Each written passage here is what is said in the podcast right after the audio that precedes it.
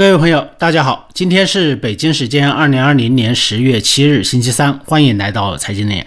那么，自从美国卫生部长和国务次卿接连访问台湾之后啊，中共在台湾就开始大规模的军事演习。还有呢，就是中共的军机，就是它的战机啊，接连两周啊，不断的骚扰台湾的领空，可以说导致台海局势啊，也是高度的紧张。那么，美国驻军台湾，加上美台建交这两个话题呢，就成为全球关注的一个焦点。这可以说也是美国和台湾反制中共的一个措施。中美台三角关系啊，也成为全世界关注的焦点。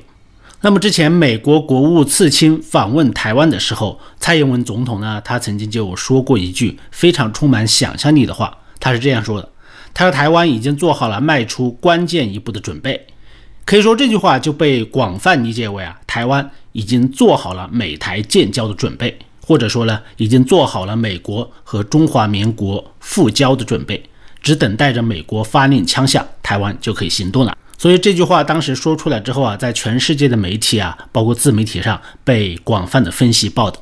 那么接下来呢，就是台湾驻美代表将自己介绍啊，他的介绍的文字改成了台湾驻美大使。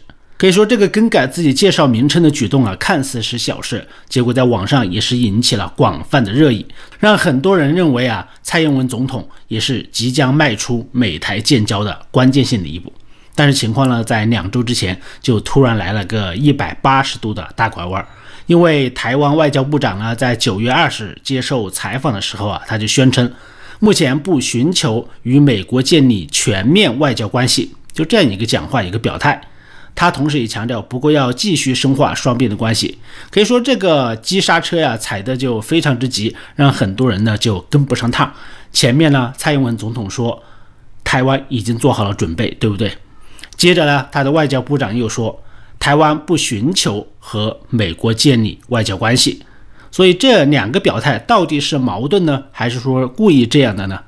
那么就我个人的分析啊，蔡英文政府他紧急刹车主要有两个原因，一个呢是中共对于美国的高官访问台湾反应是过于强烈，连续是大规模的军演呐。还有战机不断的侵入台湾的领空，可以说对台湾政府啊和民众还是有非常大的压力的。虽然明眼人一看就知道，中共在这个时候他是不敢开战的，可以说是内忧外患。他就算开战，他也是杀敌一千，自损八百，他占不到什么便宜，不一定他还能突破台湾的海军和空军的防线。不一定能突破台湾海峡，但是呢，作为台湾总统，可以说蔡英文他肯定是不想拿台湾来做赌注来冒险的，毕竟是民选的政府嘛，他更在意的呢是自己公民的生死安全，可以说这是第一位的。但是中共呢？中共他可以拿半个中国的人口牺牲说来打核战，因为他是集权政府，他不在乎老百姓的生死，对不对？但是台湾人，台湾的领导人呢，他是有人性的，是民选的政府，对他肯定不敢这么想，也不敢这么做。所以在引发台海战争的问题上啊，他显得还是非常谨慎，加上女性呢。本身就比较谨慎、比较稳重一些，所以毕竟呢，对于现在穷途末路、困兽犹斗的习近平来说，可以说他也是到了狗急跳墙的地步啊！他都敢向全世界投毒，如果真正要进攻台湾和台湾玉石俱焚呢，我觉得他也不是做不出来的。这是第一点，就是蔡英文政府呢，蔡英文总统还是有所顾忌。其次呢，台湾他也没有把握美国是否会真的和台湾建交。因为这是美国政府的底线，台湾也吃不准。毕竟呢，从目前的情况来看了，美国将台湾当做一张给中共施压的牌，要求中共在一些问题上让步，那么这样的可能性反而是更高一些。毕竟川普呢，这四年来一直都是把台湾、香港和新疆以及孟晚舟啊，关于华为的事情，他都是当做交易在做的。可以说，只要中共继续买美国的大豆。中共在贸易上妥协，美国可以牺牲掉香港、新疆，当然他也可以牺牲掉台湾，这也不是不可能的。我觉得川普他绝对是做得出来的。加上呢，正好赶上美国的大选，现在变数呢也是越来越大。未来呢，如果说不同的领导人他都有不同的风格，对不对？那么蔡英文总统他当然不会愚蠢到在这个时候啊。在美国对台湾的关系在建交上表现得太积极，蔡英文肯定不会这么干的。一方面呢，他这样做他会承担中共武力侵犯台湾的压力；同时呢，另一方面呢，又要承担美国出卖中华民国的压力。毕竟呢，美国这样的事儿在一九四八年已经干过一次了。大家都知道历史的话，一定知道这个事情。美国政府呢，当时是被中共的宣传给迷惑了，被毛泽东对不对？认为共产党是可以走向民主的，所以他们就停止了对国民政府的援助，主动促进国民党和共产党谈判，希望组成联合政府。所以美国的援助一旦停止了，那么国民党的后援后勤基本上就差不多要断了。而同时呢，苏联积极的支持中共，给了他很多武器、人员，人员主要是在东北俘虏的日军，而且把这些都编入了共产党的部队，所以。这样一联合起来呀，武器、后勤加上有人员，所以这个中共的部队一下子就非常壮大了，在东北就反扑过来，国民党就挡不住了，最后是东北给丢掉，然后呢就是淮海战役、平津战役，对不对？兵败如山倒，可以说这个和美国撤掉对国民党的支援是有很大的关系的，最终呢就导致啊国民党彻底失去了大陆。美国也彻底失去大陆，可以说至今呢，美国政府啊都在为当初的决策失误来买单。大家想想，今天中共在全世界的扩张，把美国搞成这个样子，对不对？是不是美国在八十年前犯下的错误？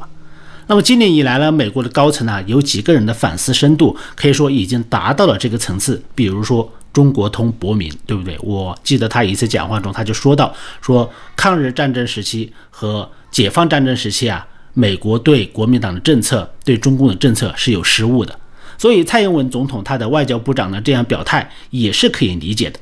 但是啊，就是在这个时候，一向被认为倒向中共的国民党他就不干了，他们反而呢在制造一些激进的动作，给蔡英文政府呢来施加压力。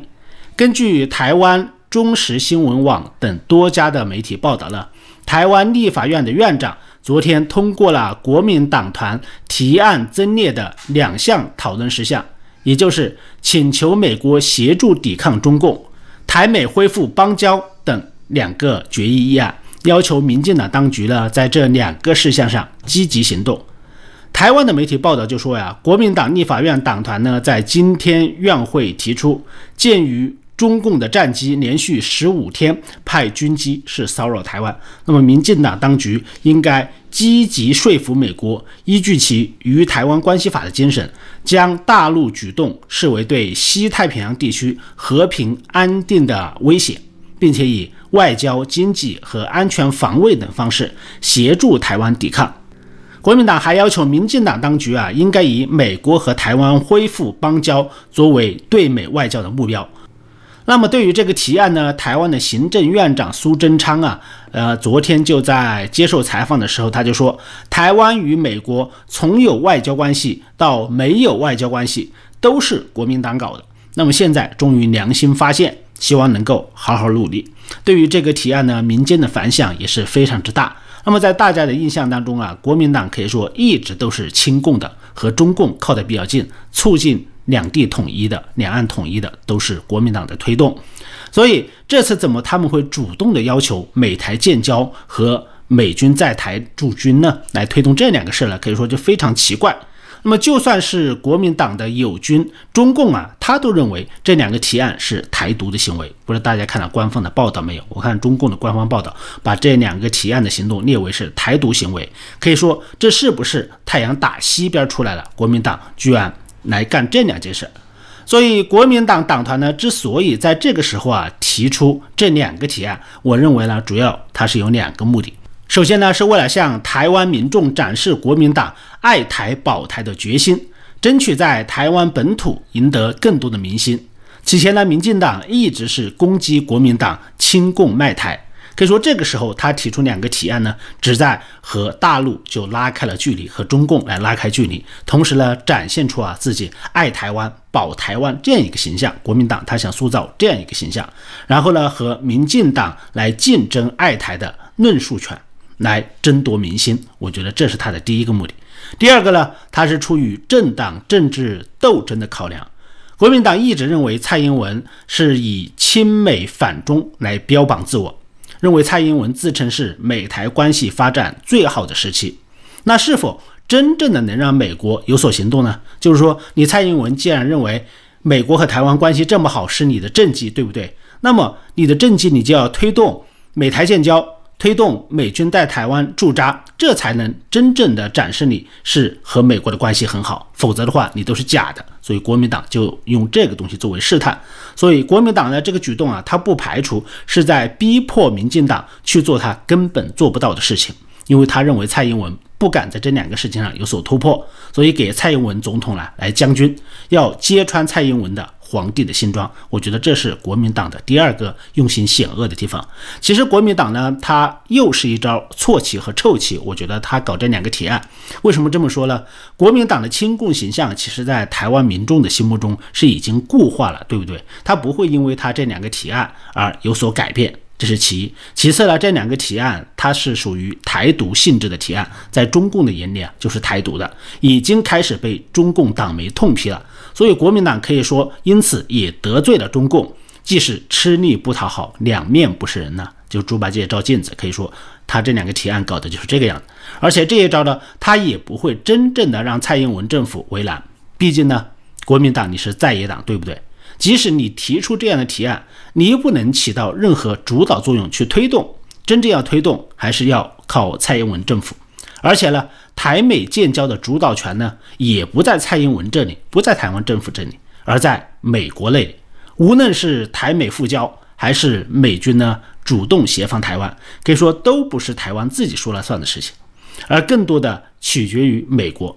很大程度上讲啊，美国参众两院，他如果不通过美台建交的文件，那么蔡英文政府他是没有办法来推动的。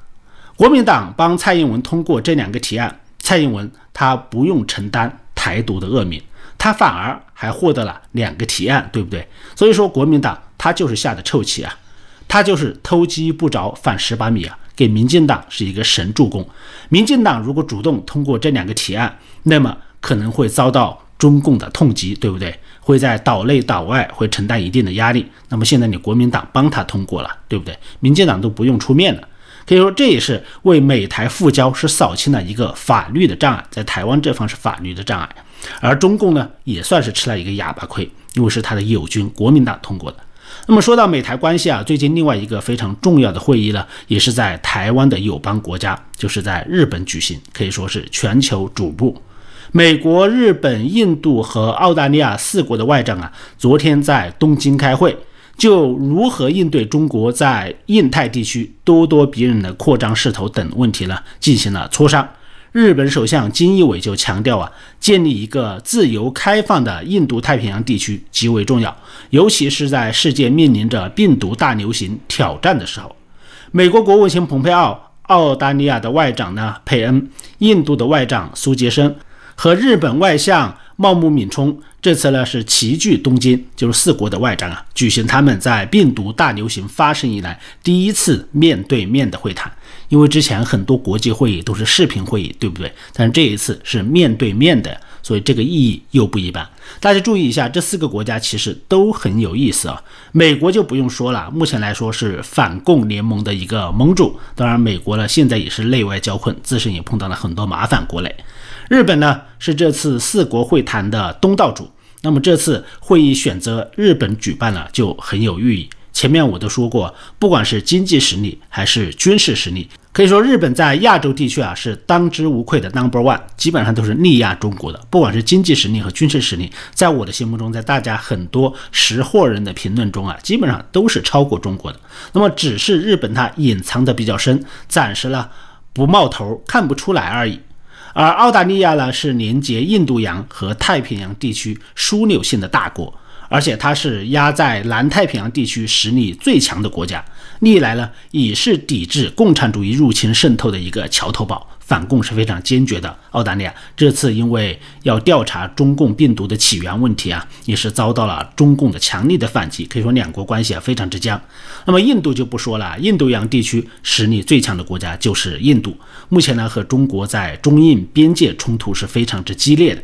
所以把这四个国家集中到一起开会啊，本身就充满了很大的想象。日本首相菅义伟呢会见了四国外长。菅义伟他曾经呢在安倍内阁中是长期担任官房长官，他在九月十六日就接替因病辞职的安倍担任了日本首相。他一上任就发誓要继承安倍强硬的安全和外交立场。可以说，日本最近要登陆钓鱼岛以及为钓鱼岛不惜一战的言论，可以说就是对中共强硬的一个集中体现。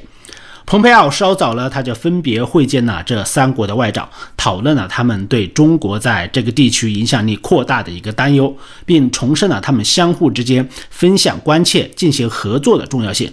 蓬佩奥在与澳大利亚外长佩恩的会谈中啊，他就讨论了中国在本地区进行的恶意活动。大家注意这个词儿用的是恶意活动，可以说这是非常不符合外交辞令的，但是还是用了，展示出啊他们这两国对中共是非常的反感、非常的抵触的这样一个情绪，所以在实际行动上可能会有所体现。那么同时呢，这四国呢是通过磋商下推动印太地区的和平。安全和繁荣的重要性，在这些问题上达成了共识。蓬佩奥对金义伟最近有关建立自由和开放的印度和太平洋地区的构想呢，认为是表示欢迎。蓬佩奥在前往东京的途中啊，对媒体就说，这四个国家希望通过这次会议呢，取得一些重大的成果。当然，这是官话啊，这是外交辞令。不过他没有说是什么成果。很明显，这个成就啊，这个成果呀，就是对限制中国的扩张，来围堵中共，在这方面要达成一致，这才是他真正要说的成果。那么，日本官员说，他们将讨论病毒大流行的影响，以及扩大日美安全和合作，把拥有共同价值观的国家团结起来，共同关注中国势力的扩展。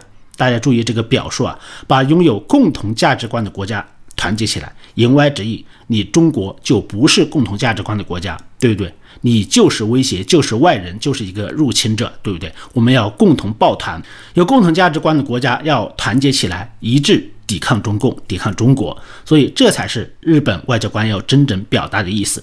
而日本首相呢说的更直白，金一伟他就承认，日美同盟是日本外交政策的基石。很明显，这一表述呢，就说明了那些期望日本在中美之间保持平衡和中立立场的人，显然是要失望、要落空了。因为日本他一直都认识到。没有日美同盟，日本自身的安全可以说都会成为问题。特别是日本呢，仅靠俄罗斯和中国这两个独裁集权的大国，风险呢它又会大一些。而且日本和这两国都有领土的纠纷，对不对？所以日本它不会傻到去在中美之间选平衡做平衡，对不对？它必然要选边站的。那么肯定是美国，这是不用二话的。那么，蓬佩奥呢也就美日关系啊发表评论，就说日美关系是地区安全和平的基础。非常明显，就是说呀，在印度洋太平洋地区要维护和平，美国必须依赖日本，要以日本同盟、日美同盟为核心。然后呢，加入像澳大利亚、印度等国家，那么未来甚至会扩大到韩国、台湾、越南等一些国家，这才是一个有血有肉、充满张力的同盟，才是真正能起到遏制中共扩张的一个同盟。那么这次蓬佩奥其实啊，他也要原本计划也准备访问韩国和蒙古的，因为川普呢感染了病毒住院了，所以这个行程呢暂时就取消。但是从目前会面的几个国家来看呢，可以说从北面的蒙古。到东边的日本、韩国，再到东南的澳大利亚，再到西南的印度，基本上形成呢就对中共的一个包围圈。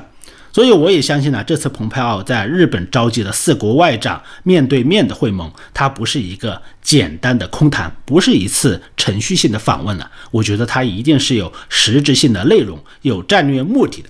或者是类似于北约那样的集体安全条约性质的盟约，是不是在为这个做准备？那么这也许就是蓬佩奥说的成果吧。当然呢，也许现在他不会签这样的条约，对不对？但极可能呢，这是一个为这个条约做准备的一个前奏性的谈判。我觉得这是非常有可能的。所以未来会不会签一个集体安全条约？我觉得这个可能性是非常之大。那么只能是边走边看。一旦美日印澳这四个核心国家呢，在围堵、限制中共扩张问题上达成一致，未来这种印太版的北约啊，才会相应的扩大，才会丰满。所以未来像蒙古、韩国、台湾、越南等等这些国家，可能都会慢慢的加入进来，直到最后形成一个强大的联盟，从北到东南到西南，将中国彻底锁死在海边，对不对？最终呢，将你困在大陆，困死，摧毁中共。可以说，这才是本次蓬佩奥出访日本的一个最终的使命。好。今天的节目就到这里，请大家随手关注我的频道，谢谢大家收听，再见。